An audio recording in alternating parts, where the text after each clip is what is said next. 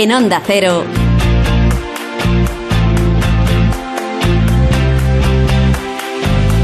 La brújula del verano.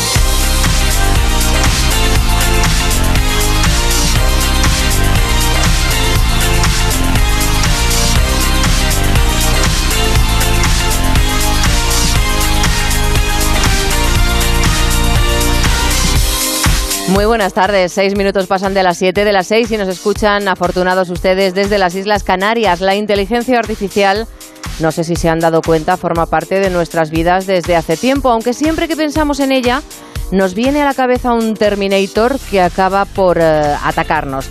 Recordarán que hace unos días, durante el abierto de Moscú de ajedrez, un niño que jugaba contra un robot resultó herido porque la máquina no estaba programada para que el pequeño colocara sus deditos en el tablero. Total, que el peque terminó con un dedo roto. La polémica ha estado servida y los amantes de la ciencia ficción ya están augurando que en algún momento las máquinas equipadas con inteligencia artificial terminarán atacándonos. Para resolver estas y otras cuestiones charlamos esta tarde con Juan Ignacio Rouget, doctor en informática e ingeniero de telecomunicación, pero ante todo un humanista digital. Es profesor de la Universidad Francisco de Vitoria y asegura que los robots no harán yoga. ¿Y se imaginan que al morir nos dieran una segunda oportunidad de vida, pero habitando otro cuerpo? Es lo que le ocurre al protagonista de la serie Estar Vivo, y ya saben, es miércoles, toca plan de sofá con Blanca Granados, que además viene con una película francesa, Envidia Sana. En unos minutos les contamos de qué va esta película. Y en La Coruña, en la villa de Noya, están de fiesta, están de estreno, porque allí comienza esta tarde el Festival Internacional de Arpa. La entrada es gratuita y el escenario inigualable un casco histórico medieval, los jardines de la Central del Tambre de Antonio Palacios o el nuevo auditorio de Cabañitas de Albeida, que por cierto es Premio Nacional de Arquitectura 2020. El de Noya, por cierto, es el único festival de arpa de Galicia y de todo el nordeste de la península ibérica, un destino pues bueno, inigualable para disfrutar desde hoy, 3 de agosto, hasta el próximo domingo, 7 de agosto. Y nuestro manager favorito, Johan Checa, abre la ventana de su rincón para asomarse al nacimiento de la carrera en solitario del que fuera cantante de la fuga. Hoy lo nuevo de Radkin, la aventura en solitario de Pedro Fernández. Como cada tarde estamos ya acostumbrados, rodeados de muy buena gente, Javier de la Torre en la realización técnica, Yasmina López, Adrián Pérez y Blanca Granados. Así que de la Torre comenzamos. Mar de Tejeda. Nuestro WhatsApp 683-277-231.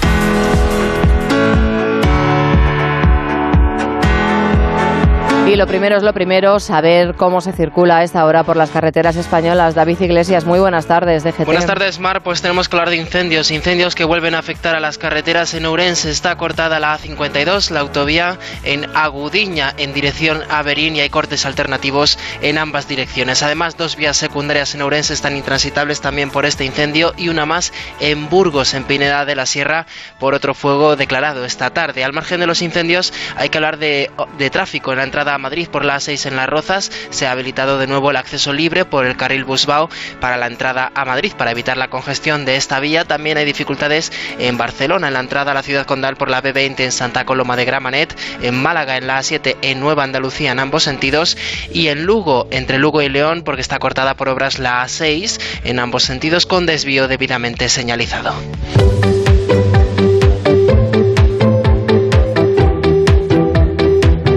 Mucha precaución al volante y estar informados antes de salir a la carretera por esos cortes y esos incendios que están, eh, pues bueno, poniéndoselo difícil a los efectivos que luchan contra el fuego. Adrián Pérez, eh, fuego es lo que nos traes. Muy buenas tardes. Muy buenas tardes, fuego, mucho calor. No sacamos el chubasquero, ni sacamos el paraguas, ni las botas de agua. Cuidado que igual sí en algunas zonas del país por... Pero tanto, tanto como para chubasquero, botas de agua y paraguas, No. o como lo de ayer. Como lo de ayer. Aquí en Madrid. Que vaya tormentón el que cayó ayer. en Sí, bueno, Madrid. pero a ver. ¡Uy, muchachos! ¿Ustedes escucharon el rempálago? Pues efectivamente. Sí, sí, sí, sí, maravillosos los relámpagos anoche. Sí, pues seguiremos un poquito con la misma dinámica, sin muchos cambios, el norte seguirá con nubes y el resto de España seguirá tostándose al sol, pero sí que podremos ver alguna que otra tormenta en zonas de Asturias, Galicia el noroeste o el interior peninsular. Tendremos brumas en Galicia y el Cantábrico, calima como de costumbre en Canarias y las temperaturas, temperaturas sin muchos cambios como veníamos hablando mar, excepto en el sistema ibérico y Canarias donde subirán y bajarán respectivamente. En el Valle del Guadalquivir se alcanzarán los 40 grados. Vamos con las cifras. Las mínimas, la más baja estará en Burgos con 16 grados, Qué fresco se está aquí, ¿eh? Durante la noche ¿eh? alcanzar, bajarán, bajarán los termómetros en Burgos hasta los 16 grados que se agradece. Ya es Me titular. apunto. Ya es titular, Ya es titular, en esta, Burgos. esta mínima. Te amamos. baja. Salamanca y Pontevedra con 18 grados. No está mal. No está mal. 21 tendrá Sevilla y Santander. Bien, también. 23 en Jaén y Huesca, uno más habrá en Valencia y la noche más calurosa por tercer día consecutivo en Almería con 26 grados. Calor el que va a hacer. Qué calor, qué Sí, calor. sí. La máxima más baja se situará en Oviedo con 23 grados, Muy agradables. muy agradable. Fresquitos, diría yo incluso. Sí, ya hay una rebequilla o una sudadera, hará falta en Oviedo. 28 en Cádiz, 30 en Huelva y Melilla, 34 en Castellón, 36 en Cáceres, uno más en Murcia, con 39 estará Toledo y, Toledo y Lérida. La máxima temperatura, como viene siendo la tónica habitual en esta brújula del verano que venimos contando el tiempo, en Córdoba con 41 grados. Qué calor, qué calor. Pues nada, ¿qué le vamos a hacer? Eh, los que disfruten de esas tormentitas, de esos relámpagos, de esos truenos y de esa eh, poquita agua que va a caer por algunas zonas de España, que bienvenida sea. Y el resto, pues con el abanico. Sí, Porque hielo tampoco hay. No, No, no, no. Hielo tampoco está hay. limitado ya. Están hielo. limitando lo de lo de- sí, sí, lo del hielo. Es una cosa, no sé. Bueno, que nos vamos con el debate sonoro a ver qué ha llamado la atención a esta redacción de Guardia de la Brújula del Verano formada por Yasmina López. Muy buenas tardes. Muy buenas tardes. Blanca Granados y Adrián Pérez que continúan. Buenas tardes, Blanca. Muy buenas tardes. Bueno, ¿quién empieza? Blanca, a ver, a ver, a ver qué ha pasado Pues mira, con uno de los iconos. sí, sí, de, de- Tengo muchas ganas de yo de ver, infancia. de ver la biografía de Marilyn Monroe. Mm.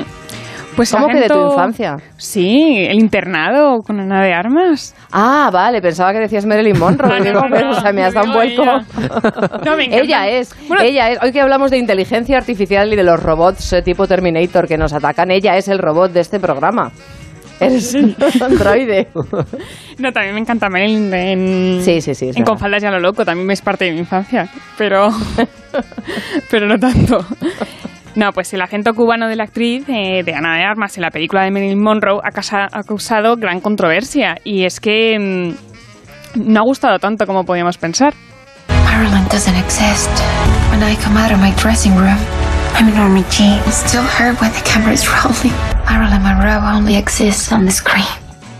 Pues ha indignado a muchísimos espectadores que... Tiene buen inglés, pero tiene su acento, claro. Claro, que se le marca mucho el acento cubano y no les ha gustado. Entonces, ¿vosotros diríais que, que es excusa por que no es, no es fiel al personaje de Marilyn Monroe o llega a racismo? A mí me parece una polémica mm, tan eh, absurda que yo creo que la provocan los propios eh, productores o distribuidores de, de la película pues para que se hable de ella, ¿no? Y Sí, que salga la marketing. fotografía por todas las redes sociales de Ana de Armas, maravillosa, que interpretando a Marilyn eh, Monroe, pero todo es posible porque, a ver, somos Tam- muchos en el planeta y También creo que es que últimamente tenemos la piel muy fina. Entonces a la mínima es como Ah, que sí. Como que la gente salta con cualquier eh, situación y claro, aprovecha la mm, por ejemplo, en este caso el acento de Ana de Armas, que es muy complicado el eh, dejar a un lado el acento, eh, en este caso cubano, para bueno, pues para para esta película de Marilyn Monroe. Entonces, yo creo que al final la gente se pasa de la raya en muchas ocasiones y esta es una de esas. es complicado pero no imposible. Tienes entrenadores Porque los, para claro, eso. claro, claro, los, los actores... Claro, pero mm, hemos lo que hemos escuchado tampoco me parece que sea tan exagerado ese acento cubano. Pero yo entiendo que para la gente cinéfila per se que dicen, puf, que necesiten quizás algo que sea más fiel. Ahora bien, a mí esto me recuerda a la controversia que hubo cuando fue eh, que iban a hacer la sirenita en versión persona y la quisieron hacer pues de color. Y la gente se quejó porque no era fiel, pero realmente a qué no es fiel, cuál es la versión de la sirenita, quién la conoce, ¿no? Ahí creo que sí que era más racismo quizás que en este caso, que realmente sí que se conoció a Marilyn Monroe, se supo que no tenía ese acento, pero que igualmente Ana de Armas lo hace maravillosamente y creo que habría que dejarlo a un lado y que no es para tanto. Yo tengo ganas ¿eh? de, de verla. ¿Cuándo? No sabemos cuándo se, No, eso no lo sé, lo siento. se estrena. bueno, pues lo, lo buscamos y se lo, se lo contamos en cuanto lo sepamos. A ver, Yasmina, ¿tú estás con el turismo? Es que nos encanta hablar de los turistas. Los turistas. No tanto de turismo como de los turistas. Y es que sí vuelven a ser protagonistas de nuestro debate sonoro y esta vez pues por un chico que se encuentra en Ibiza. ¿Y cuál es su queja en Ibiza? Pues esta. una pequeña incomodidad que estoy teniendo acá en Ibiza o en España en general.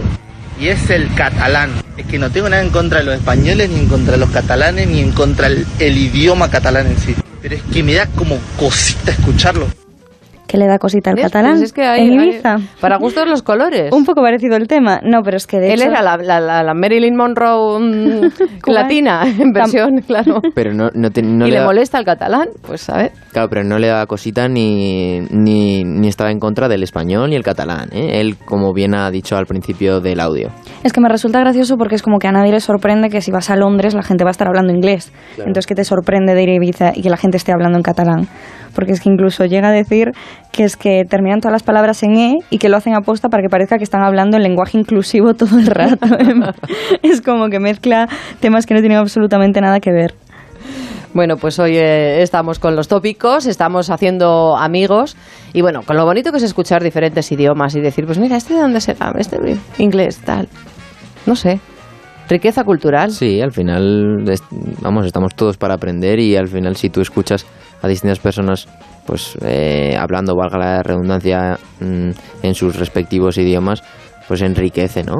Y que tú en tu casa hablas el idioma que tú quieras. Claro. Efectivamente. Que otra cosa sería que le hablase a, no sé, a una policía, a alguien que esté allí trabajando y que le otra conteste cosa, otra cosa es que a los turistas eh, británicos, por ejemplo, pues les hablen en inglés y a todos los eh, hispanohablantes les hablen en catalán.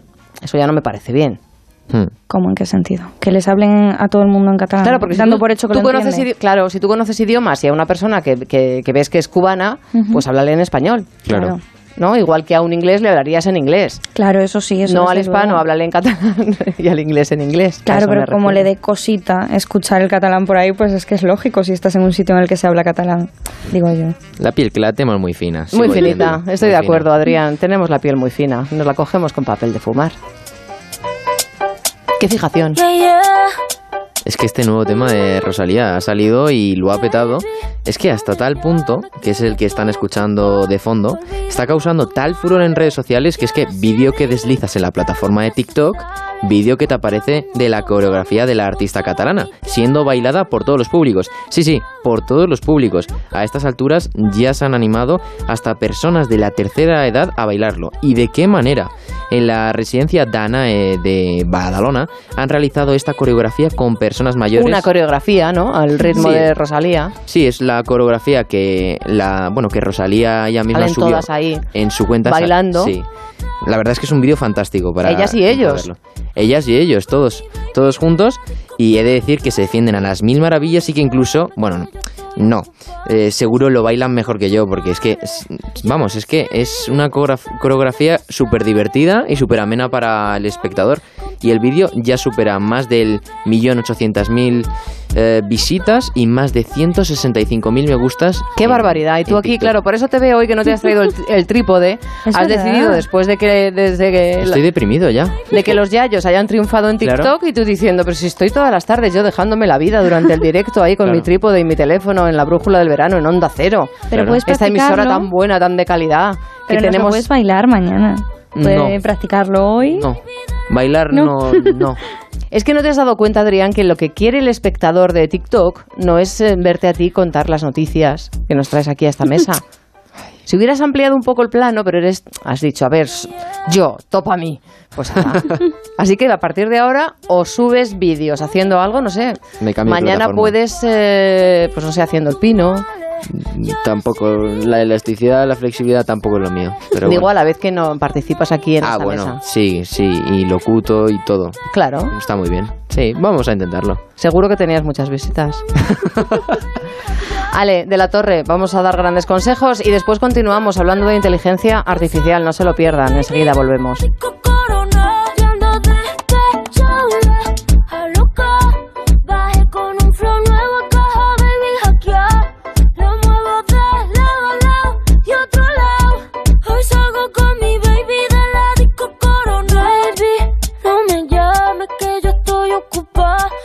La brújula del verano. Onda Cero.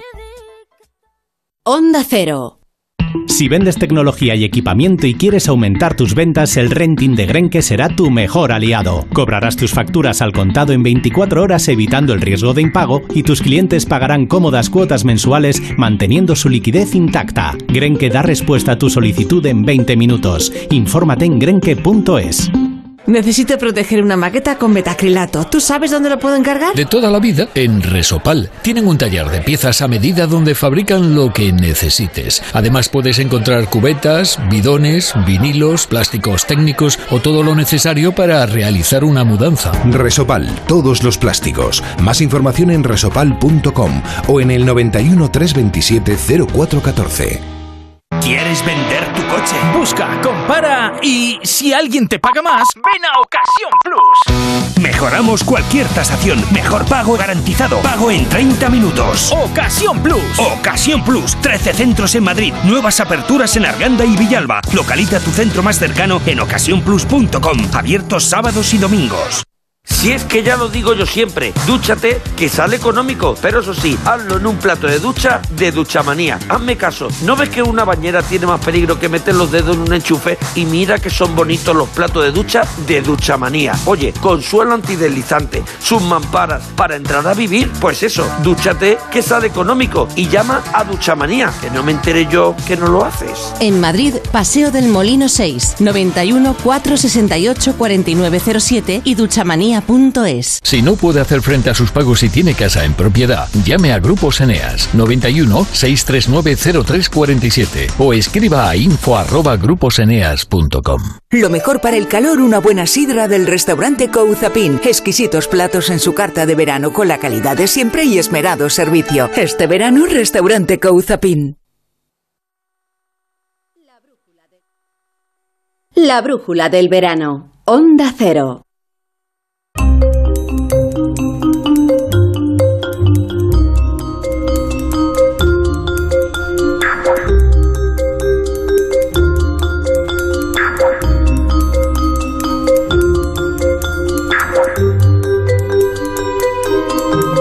La inteligencia artificial forma parte de nuestra vida cotidiana o no se han dado cuenta. Está presente en los asistentes virtuales, lo utilizan los servicios de atención al cliente, los bancos, las redes sociales, el comercio electrónico y está presente en sectores como la medicina o la agricultura. Las películas de ciencia ficción que veíamos y que seguimos viendo, porque hay series muy interesantes que, hablan de, la convivencia de las máquinas y de los humanos, siempre nos han mostrado a, un Terminator, ¿no? Que, que, termina atacando a, los seres humanos. ¿Es esto posible hoy en día? Juan Ignacio Rouget es doctor en informática e ingeniero de telecomunicación, pero ante todo un humanista digital, es profesor de la Universidad Francisco de Vitoria. Muy buenas tardes, Juan Ignacio. Hola, muy buenas tardes, Mar. Nos llamó la atención hace unos días en el abierto de, Moscú, que hubo polémica de, ajedrez, ese pequeño que jugaba con una, con una máquina y que al final terminó con un dedo roto, la familia se enfadó muchísimo. Bueno, mm, ¿qué ocurrió realmente con este robot de ajedrez? ¿Fue un ataque deliberado al niño o fue que el niño hizo lo que no debía? Pues más bien lo segundo, que el niño hizo lo que no debía o lo que no estaba esperado. Desde luego no fue un ataque deliberado del robot. El robot lo único que hacía era poner fichas en el tablero y ponerlas para ganar. Y el tema está en que el niño pues, puso el dedo donde el robot iba a poner una ficha. Y bueno, pues acabó con el dedo machacado. Pero no, no es un ataque deliberado, no puede producirse porque eh, en algunos de tus eh, escritos hemos visto que, ya ha habido algún ataque ¿no? de alguna máquina, pero siempre el culpable es el humano, ojo. Sí, es que eso es, eso es muy importante, eh, porque al final el responsable último es el humano. Por eso, ¿tenemos que tener miedo de la inteligencia artificial? Pues no, tenemos que tener miedo de algunas personas que usan la inteligencia artificial, porque al final el último responsable es el que está programando esa máquina. Sí que es verdad que, por ejemplo, pues hace unos dos años, creo recordar, pues hubo un atropello con un vehículo de estos autónomos, ¿no? Porque Sí. no identificó correctamente, era de noche y una señora estaba cruzando con su bicicleta, no la identificó correctamente, ni a la señora ni a la bicicleta, y bueno, pues lamentablemente se la llevó por delante. Fue un error de software de que no identificó bien a esa señora, pues no lo identificó, además había anulado un sistema de emergencia de frenado, en fin, una serie de causas, pero que no es que el coche quisiera atropellar a esa buena señora, no, es que hubo una serie de errores en la, en la programación. Claro, porque aquí hay dos cuestiones. Por un lado, el que las eh, máquinas fallen y se produzcan accidentes, que esto ha pasado en, eh, Mm. eh, con, to- con todas las eh, en la revolución industrial. Pues fíjate si no hubo accidentes, ¿no? Hasta en la imprenta, ¿no? En las primeras imprentas, pues también había accidentes porque, bueno, pues las máquinas luego están los humanos que las utilizan y pueden sufrir accidentes. Digo que está por un lado mm, los accidentes que van a ocurrir y luego, pues la perversión humana que utilice esa inteligencia artificial para hacer el mal, que es otra cuestión. Claro, claro, y ahí es donde entra el verdadero aspecto ético, ¿no? Porque eh, problemas o fallos siempre va a haber, y los ha habido eh, en la revolución industrial, los ha habido con el ferrocarril, ¿no? Pues el ferrocarril pues causó muertes y, por ejemplo, en su inauguración pues causó una muerte, ¿no? Y hoy pues el ferrocarril es un medio seguro. Eso ocurre con toda innovación y aquí pues, bueno, pues ocurri- ha ocurrido con la inteligencia artificial y ocurrirá. Lo malo es lo segundo, ¿no? Lo que, lo que Hmm. dices, de, de esa intencionalidad, ¿no? De cuando yo eh, pongo una inteligencia artificial, que además has dicho al comienzo un tema que para mí es relevante, que es que la inteligencia artificial no se ve, Hmm, porque estamos claro. acostumbrados a las películas, ¿no? De Terminator y nos imaginamos un robot con cabeza, piernas, Siempre brazos. pensamos en un humanoide a nuestro lado que es un, Claro. que es un robot. Es un robot. Y ese, ese al menos le vemos venir.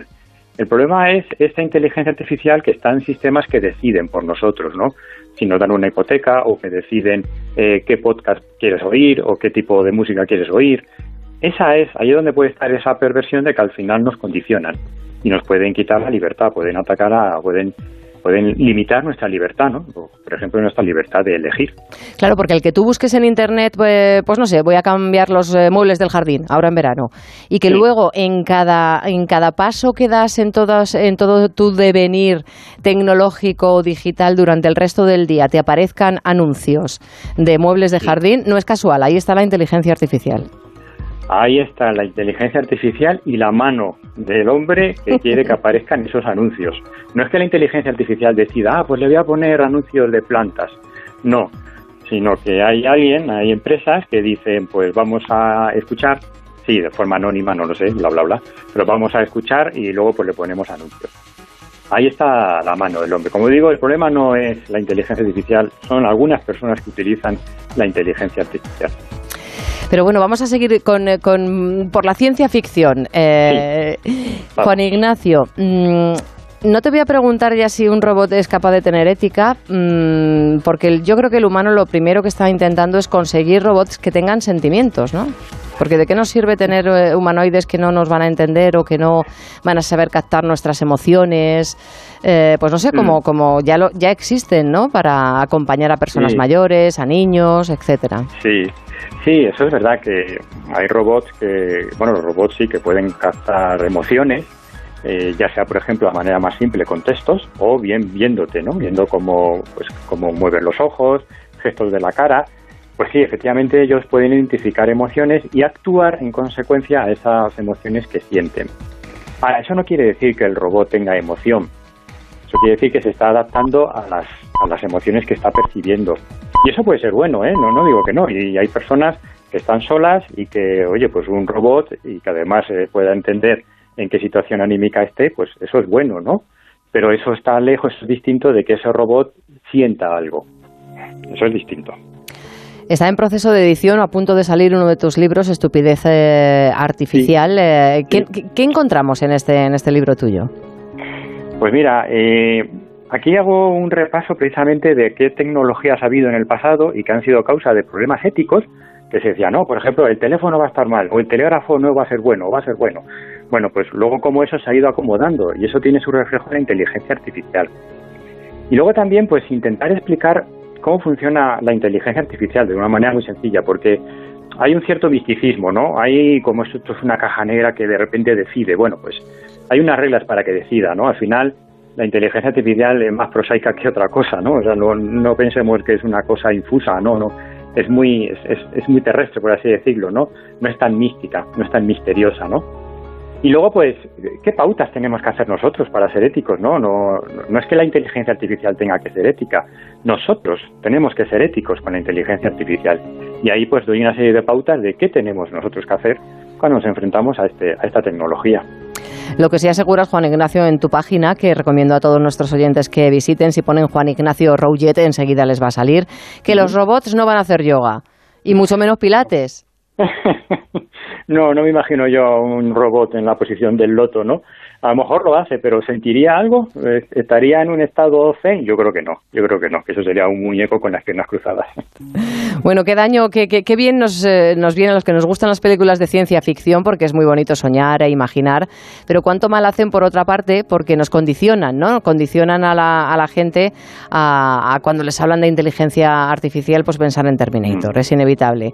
Sí, Sí, claro, nos condicionan. Hombre, sí que es verdad que también nos pueden poner en alerta, pero sobre todo sí, hay, hay, hay una cierta catastrofismo, ¿no? Y, además como somos muy románticos, pues nos gustan siempre estas cosas eh, tan misteriosas, ¿no?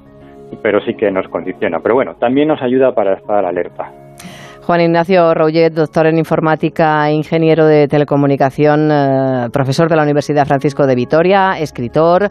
Estás ahí en tu página, que además eh, tienes la opción, no sabes tú lo que haces, ¿no? De te puedo ayudar, porque bueno, pues eh, te van a mandar un montón de, los oyentes seguramente, un montón de preguntas.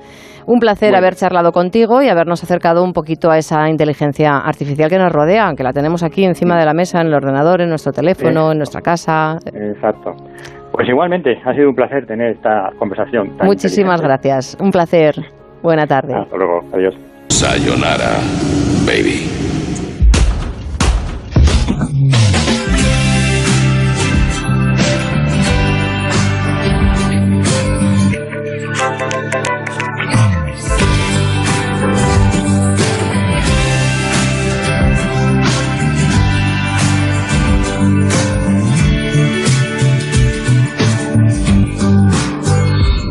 son las 7 y 33 minutos, 6 y 33 en Canarias y prepárense, acomódense porque llega el plan sofá con Blanca Granados. Muy buenas tardes. Hola de nuevo.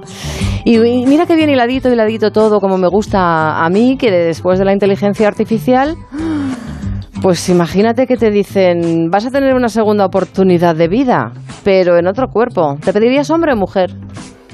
Mm, oye, pues es muy buena pregunta, porque tengo curiosidad de cómo sería vivir como un hombre, pero también es muy cómodo volver a lo que ya conoces. no arriesgarías. No sé, no sé. Es una segunda oportunidad, si de, chica ya... Ya llevas tiempo. Sí, sí, eso es verdad. Bueno, y digo todo esto porque la serie que nos vas a recomendar eh, hoy para nuestro plan eh, sofá tiene mucho que ver con esto. Sí, sí, ciencia ficción, se toca ahí esos palos y es que Estoy Vivo es una serie policíaca con tintes sobrenaturales y eh, es una serie con un reparto muy prometedor con, para un amplio público, en plan, y sin excederse en contenidos violentos o de, corte adulto, o de corte adulto, es como para todos. Es una serie que tiene un inicio así potente, en plan, un inspector muere y como tú has dicho, pues tiene la oportunidad de volver a la vida. Aunque no todo tan sencillo, le tiene que acompañar un enlace, es como una ayudita, que lo encarna Alejo Sauras. Y eh, nuestro protagonista revivirá en el cuerpo del conocido Javier Gutiérrez, un actor español que a mí me encanta, no sé. Sí, sí, a mí también. Y nada, para, tiene, su objetivo es recuperar la misión que dejó atrás, que es atrapar al carnicero de medianoche, un psicópata que ya ha matado a cinco mujeres. Le he matado. Y muy bien muerto para ser su primera vez. Te felicito. ¿Qué hacemos con esto? ¿Qué haces? Esperar. ¿Esperar que ¿Al Omni de las 12? Venga, ayuda. Ya he matado al malo. ¿Eh? Ya está. Lo he dejado tieso, muerto, caput. Ya está. Ahora lo que quiero es volver a la vida que ustedes, y perdón por la expresión, me han jodido. Entre todos. Con su permiso, me vuelvo a casa. Ya nos vemos un poquito más adelante cuando vuelva a morirme. Es un punto Bueno, de- un buen punto de partida, ¿eh? Sí, sí, es una serie así policíaca con tintes de, de drama un poco familiar, cómico. Es un cóctel muy interesante y que, y que lo- con ese toque así sobrenatural no te aburre ni, ni dices esto no pega ni con cola. O sea, está todo muy bien hilado. ¿Y te hace pensar o tiene así algo que te...? Yo creo que más para entretenerte, para dejar de pensar, más que comerte un poco el coco. Ese, aunque, claro, presenta este pequeño dilema Andrés Vargas está muerto. Bienvenido, señor Vargas. Soy su enlace. Mi misión es guiarle durante su breve estancia aquí. Con usted hemos cometido un errorcillo. Usted debería estar vivo. Podrá empezar de nuevo. Recuerde, nadie puede saber su secreto. Y es que, claro, volver a la vida, volver a empezar, parece una premisa muy prometedora, pero luego no Sobre todo si tu vida no estaba tan mal. Tía, pero no poder decir nada a tus seres queridos, no poder volver a esa vida que tenías, da un poco de pena. Es, es empezar limpios. Ese pasado completamente ya lo tienes que Sí, porque dejar no merece atrás. la pena, porque fíjate, vas como otra persona y te encuentras con familiares y a saber, ¿no? Lo que... Exacto, o sea, es otro rostro, en plan... Por eso yo, yo creo que, que elegiría hombres si se pudieran. Sí, no estaría mal. Pero bueno, es defini- definitivamente una serie con muy buena estética, muy buenos actores, un punto de, un punto de partida atractivo. Mm, A mí me ha gustado mucho, además es en el barrio de Vallecas, que lo, la estética la, la han transportado muy bien. Mezcla todos los géneros, por lo tanto no te aburres. Es muy recomendable. Pues claro que sí. Hoy no tengo familia, no tengo amigos, no tengo vida porque esta mierda no puede llamarse así. Fase de negación. No, fase de negación no. Fase de si me sigues vacilando vas a estar cagando dientes de aquí a Nochevieja. Y vocalizan, porque hay muchas veces que la única queja que tengo yo últimamente con las películas españolas o series es que mm, el sonido o la vocalización de los actores Ya, yo para que no eso que dices tú de ver una serie mientras pelas las patatas para hacerte una Mm. tortillita, mm, no lo veo, ¿eh? Tienes que estar ahí mm, con tus cinco sentidos. Yo no soy profesional en el tema de vocalizar. Bueno, pero eres, eh, eres, pero- eres, eh, mm, Pero yo creo que sí. o sea, espectadora. sí, yo creo que en eso no tienes ningún problema y eso es un gusto de que yo tengo con las series españolas que puedo hacer mil cosas a la vez, que quizá con otro idioma mm, prefiero estar más atenta porque como haya una palabra complicada te puedes Claro, si no ves la imagen te pierdes. Sí. O sea que haces cosas mientras ves series. Sí, yo no puedo hacer una sola cosa a la vez, me aburro. Solamente tengo que hacer más. Aunque sea, por ejemplo, Por jugar eso- con el móvil o ver noticias. Por eso has estado viendo esta serie y a la vez una película que nos vas a recomendar ahora mismo. Sí, porque si no eres esas series largas o mm, Tienes la continuidad y te van más las pelis, pues te traigo Envidia Sana. Una película Hay francesa. envidia sana, la envidia es envidia. Eso lo, lo debatiremos más adelante, que nos lo propone la película. Y es que es una peli llena de humor que trata a dos parejas de estas amigas de toda la vida. Que donde cada uno tiene como su lugar en el grupo, su papel, por decirlo de alguna manera, que a mí eso siempre me- no me ha gustado nada, lo de tener tu papel dentro de un grupo de amigos. Sí, porque es aburrido. Hasta que, claro, se rompe esa sencilla dinámica. Estoy escribiendo un libro. ¿Tú? ¿Un libro? Me han llamado de dos editoriales. Pues Gremillar es la editorial más prestigiosa. Su libro me ha impresionado. Siento que la literatura es lo mío. Me irrita que Lea me haya robado mi arte. He escrito un libro y es un éxito. Estábamos bien como antes, ¿no? Antes yo decía algo y ella me escuchaba. ¿250.000 ejemplares? Esto no es nada. Tengo muchas fotos contigo. Qué tonta. Las venderé. ¿No tendrás un poco de envidia? Absolutamente no. Si se ha publicado eso, bueno, yo me veo súper publicada.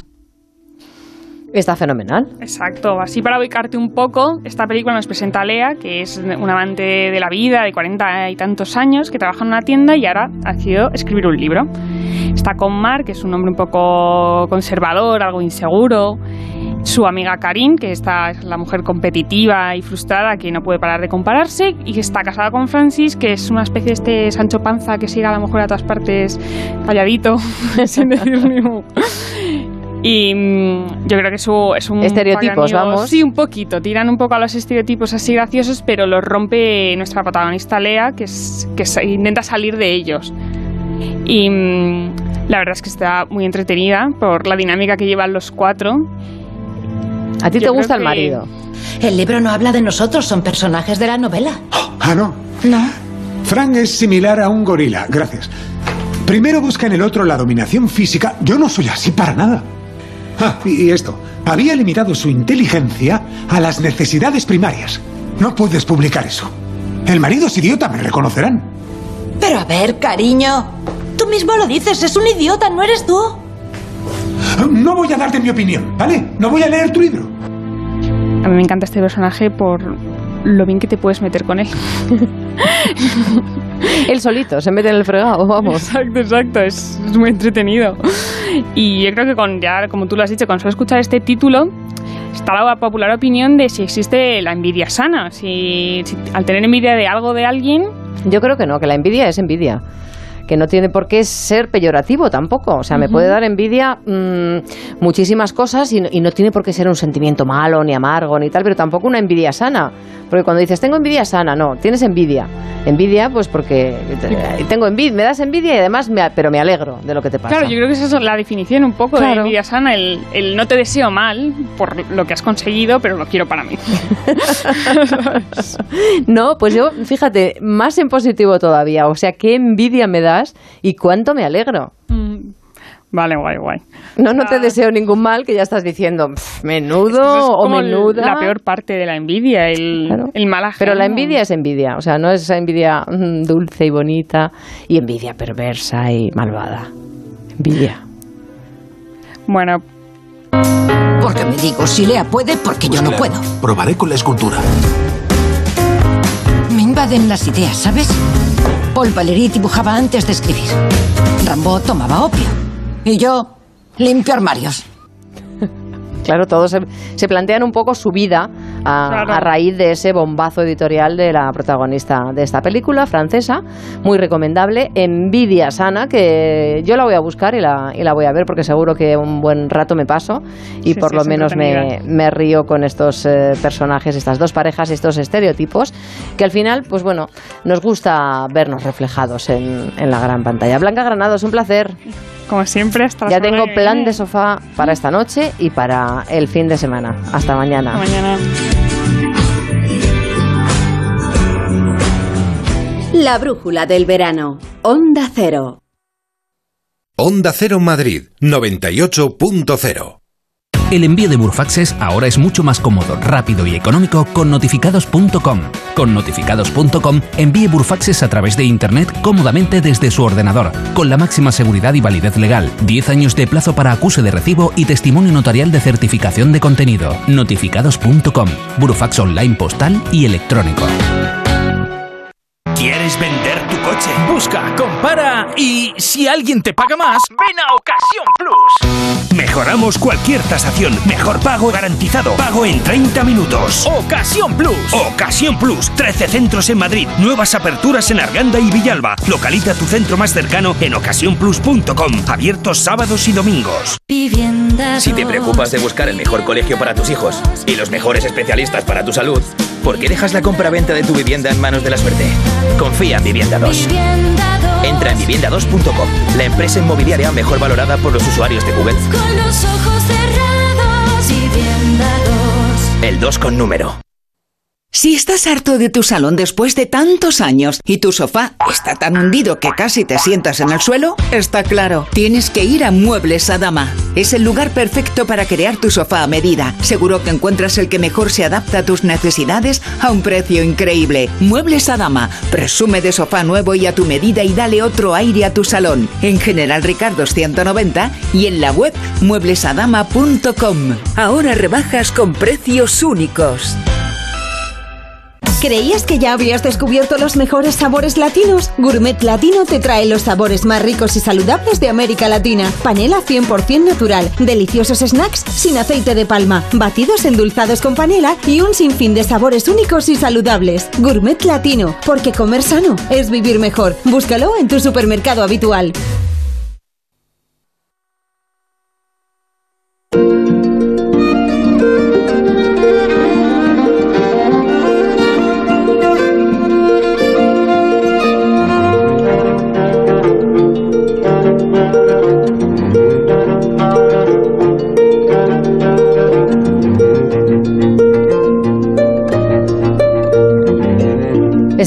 La sintonía de Onda Cero Radio, la brújula del verano. Son las 8 menos cuarto, las 7 menos cuarto en Canarias y nos vamos hasta la localidad coruñesa de Noya porque acaba de comenzar el único festival de arpa de Galicia.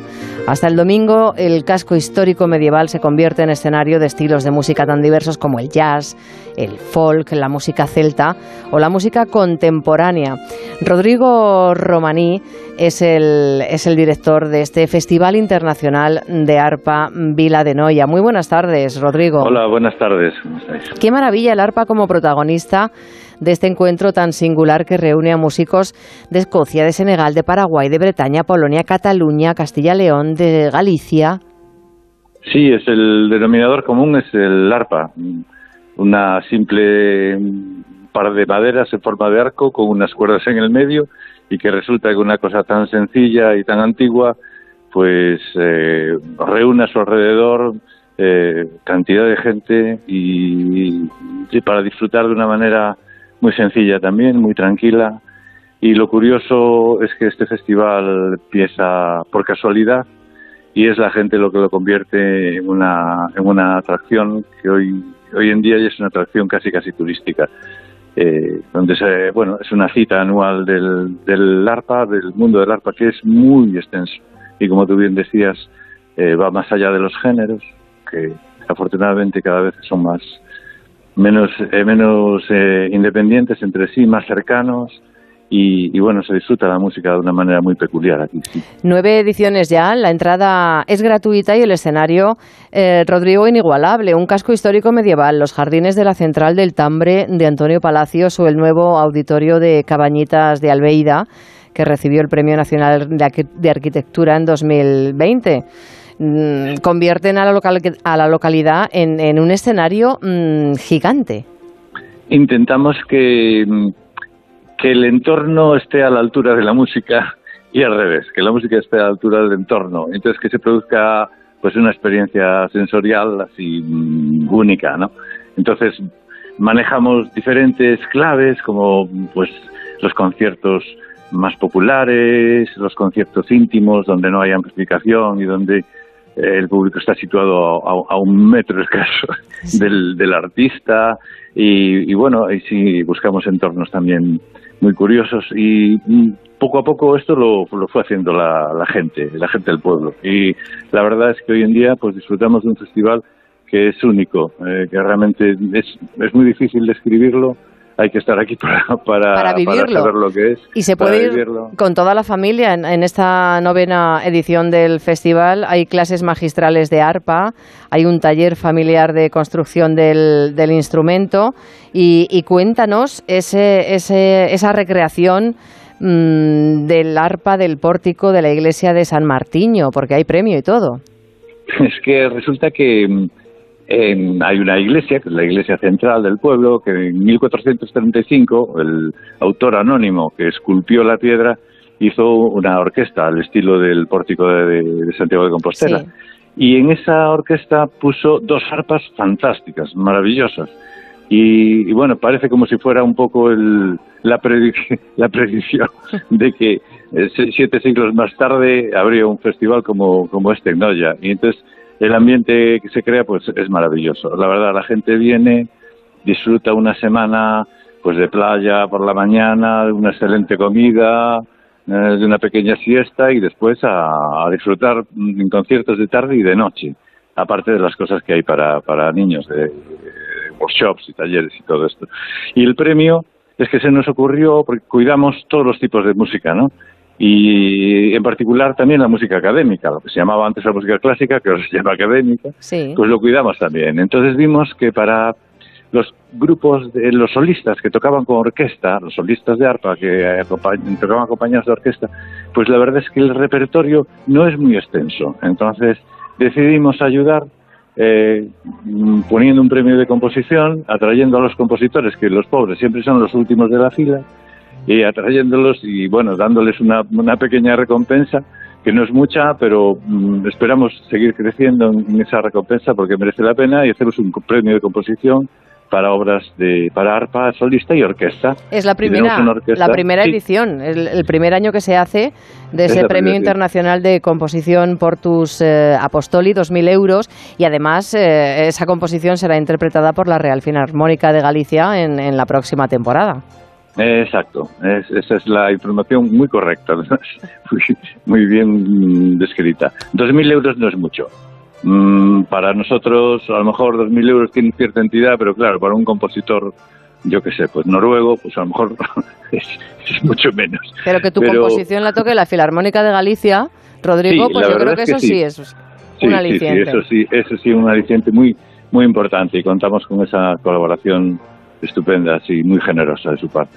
Bueno, estamos de inauguración. Esta noche, ¿quién actúa? Destácanos así eh, algo para abrir boca antes de despedirnos. Pues mira, yo ahora estoy retirado aquí en un rincón porque está transcurriendo el primer encuentro de las escuelas de arpa de Galicia, que hasta ahora no se habían encontrado nunca. Entonces se nos ocurrió que estaría bien que todos los niños que están tocando el arpa en Galicia, que se junten y compartan y merienden y, y toquen una pieza cada uno. Y resulta que lo hicimos como un experimento, pero el pueblo volvió a responder y está esto lleno.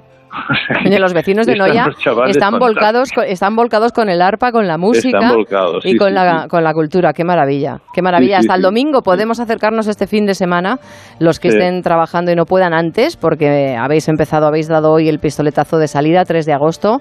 Es Ujú. eh, la novena edición del Festival Internacional de Arpa Vila de, de Noya. Eh, y bueno, pues eh, tenemos muy buenos arpistas eh, gallegos y, hay una catalana que va a actuar que me han dicho que es maravillosa, Rodrigo. Sí, Ana, amigo, sí. Es una, una chica, ya actuó el año pasado con un, dúo Formiga y Cigale, que tiene con otra chica, con otra chica belga, y es una, es una intérprete estupenda, fabulosa, y eh, la escucharemos el último día, junto con los hermanos Corbalán, que vienen directos desde Paraguay a esto, y que son unos, unos fieras, y que, que, bueno, en Europa, en Asia, tienen muchísimo predicamento, y aquí seguro que se van a conquistar. Les estamos público también. escuchando, les estamos escuchando por debajo. Mm, Rodrigo Romaní, director del Festival Internacional de Arpa Vila de Noya, un placer charlar eh, contigo. Ojalá podamos acercarnos y si no, pues a disfrutar y a seguir con eh, estos festivales y, y acercando la música a las calles. Un placer Pues haber muchas charlado gracias, contigo. muchísimas gracias, muy amables. Buena Muy- tarde. Buenas tardes, chao.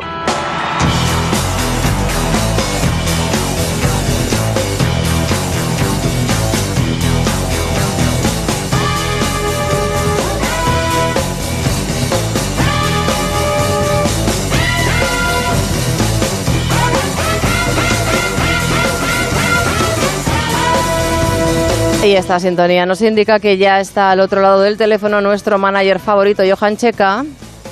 Hola, ¿qué tal? ¿Cómo estás? Que bien, has abierto hoy la ventana en tu rincón para asistir a lo que tú auguras que va a ser un gran éxito. ¿De quién estamos hablando? Pues estamos hablando de Pedro Fernández Razquín, ex cantante de La Fuga y eh, con una carrera maravillosa por delante. Hola, soy Radkin y desde aquí, desde el norte del norte, quería mandar un saludo muy fuerte al rincón de Checa de la brújula del verano. Salud y rock and roll. Estaba aquí pero no me veías, con tu latir y tu temblor de rodillas, a cada gota de sudor. Johan es un músico navarro de amplia trayectoria. Decías que la- salió de la, de la fuga, pero colaboró con otras bandas eh, de rock navarras y tiene varios trabajos discográficos ya a sus espaldas. Sí, bueno, Pedro Orrazquín eh, es un músico ya con una trayectoria larga. Ha estado 12 años en la fuga, incluso antes él, él ya había ya llevaba bastantes bandas en, en las espaldas y luego, por supuesto, estos 12 años que ha estado en la fuga, pues le han dado el pozo que tiene ahora como músico. Eh, es, es un músico de la escuela navarra, de Pamplona, de- donde han salido gente como Aurora Beltrán, Cuchi Romero. Atecada. Y Pedro pues es uno más de los que se cuelga la guitarra y en cualquier momento te hace una canción y te hace canciones que son maravillosas. Estamos escuchando Norte, que es su segundo trabajo en solitario, eh, pero que va a presentar eh, en un sitio muy especial para él a finales de año, ¿no? Sí, la, la presentación es en el teatro en el teatro Gallarde. Teatro Gallarre es un sitio emblemático de, de, Pamplona. Eh, es un teatro además eh, antiguo pero precioso y donde por supuesto eh, gente como Raskin pues obviamente va a tener un, un, absoluto éxito como todo lo que está haciendo este año. Ha estado por ejemplo en el Viña Rock que ya es un logro para tu casi primer año, porque esto empezó en el 19, pero con la pandemia como que esos, esos años del 20 y del 21 está un poco ahí borrados ¿no? de, todo. Y Raskin, como te digo, en este 22 ha estado en el, en el Viña Rock. Ha compartido, fíjate, he tenido el privilegio de compartir escenario con él en, en, Aluche, aquí en Madrid, en junio. Es un tipo fantástico, cercano, un, compañero genial. Y este 7 de agosto tiene otro concierto ahí en Navarra, el que pueda que no se lo pierda, que busque dónde es, porque a mí se me ha olvidado el pueblo, pero que lo busque porque, porque merece la pena verle. ¿Y por qué ha decidido llamarse Razkin, que es su segundo apellido? Mm. Pues eso ha hecho una cosa como, como tú te acordarás de Guti en el Madrid, en la camiseta siempre se ponía el apellido de la madre, ¿no? Un poco por, por eso de, de, hacer honor al apellido de las madres, ¿no? Eh, eh, bueno, te puedo decir que yo hago lo mismo, Checa es el apellido de mi madre también. Entonces, claro, hay que, hay que, yo creo que el apellido de las madres hay que darle importancia. La que tiene, claro, claro que sí, claro que sí. Y Razkin lo hace en su nombre artístico. Bueno, 10 temas en este segundo trabajo eh, norte, que es una maravilla. ¿Y tú piensas que 2023 va a ser su, su año? Sí, bueno, en 2023 seguramente Raskin eh, probablemente estará sacando ya el, tercer disco una vez que Norte haya tenido su recorrido y lo va a tener. Yo eh, hoy que me he estado escuchando bastante detenidamente el disco, tiene canciones que son preciosas. Hay una canción que se llama Huracán, que habla de, además, una cosa preciosa, ¿no? Habla de los perdidos y precisamente lo que dice es que los perdidos son los que al final celebran la victoria, ¿no? Y a mí me parece, me parece genial esa frase, la verdad. Es un discazo. Calculador y frío, el otro atravesando el Rubicón. Uno me dice que calcule con cuidado pues con Huracán de Radkin nos vamos a ir despidiendo. Johan Checa, mañana más. Un beso. Tenemos tu rincón aquí fresquito, no calentito, fresquito. Te tenemos el rincón fresquito para seguir disfrutando de la buena música. Hasta mañana y un beso, fuerte. Y vamos a ver cómo se circula a esta hora por las carreteras españolas. David Iglesias, buenas tardes. Buenas tardes, Mar. Seguimos muy atentos a los incendios forestales. En Ourense permanece cortada la A52 en el entorno de Berín en ambos sentidos y la circulación es difícil por la visibilidad reducida provocada por el humo de este incendio en esa misma vía, la A52, en el tramo de Agudiña. Precaución también en Burgos, otro incendio que afecta a una carretera secundaria y la mantiene intransitable a esta hora en Pineda de la Sierra. Al margen de estos incendios, tráfico lento en la entrada a Madrid por la A6 en las Rozas y Majadahonda por obras que se están llevando a cabo en esta vía recomendable tomar el carril Busbao de entrada a Madrid, donde se ha habilitado la circulación libre para todos los vehículos. También hay tráfico lento en la ronda B20 de Barcelona, a la altura de Valdebrón, en dirección al nudo Trinidad, y en Málaga, en la A7 Nueva Andalucía, en ambos sentidos, y en la entrada a la capital malagueña por la AP7, a la altura de la Capellanía. Los de la brújula del verano nos vamos, eh, se quedan en la sintonía de Onda Cero con toda la actualidad de la brújula de la mano de José Miguel Azpiroz. Sean felices, hasta mañana.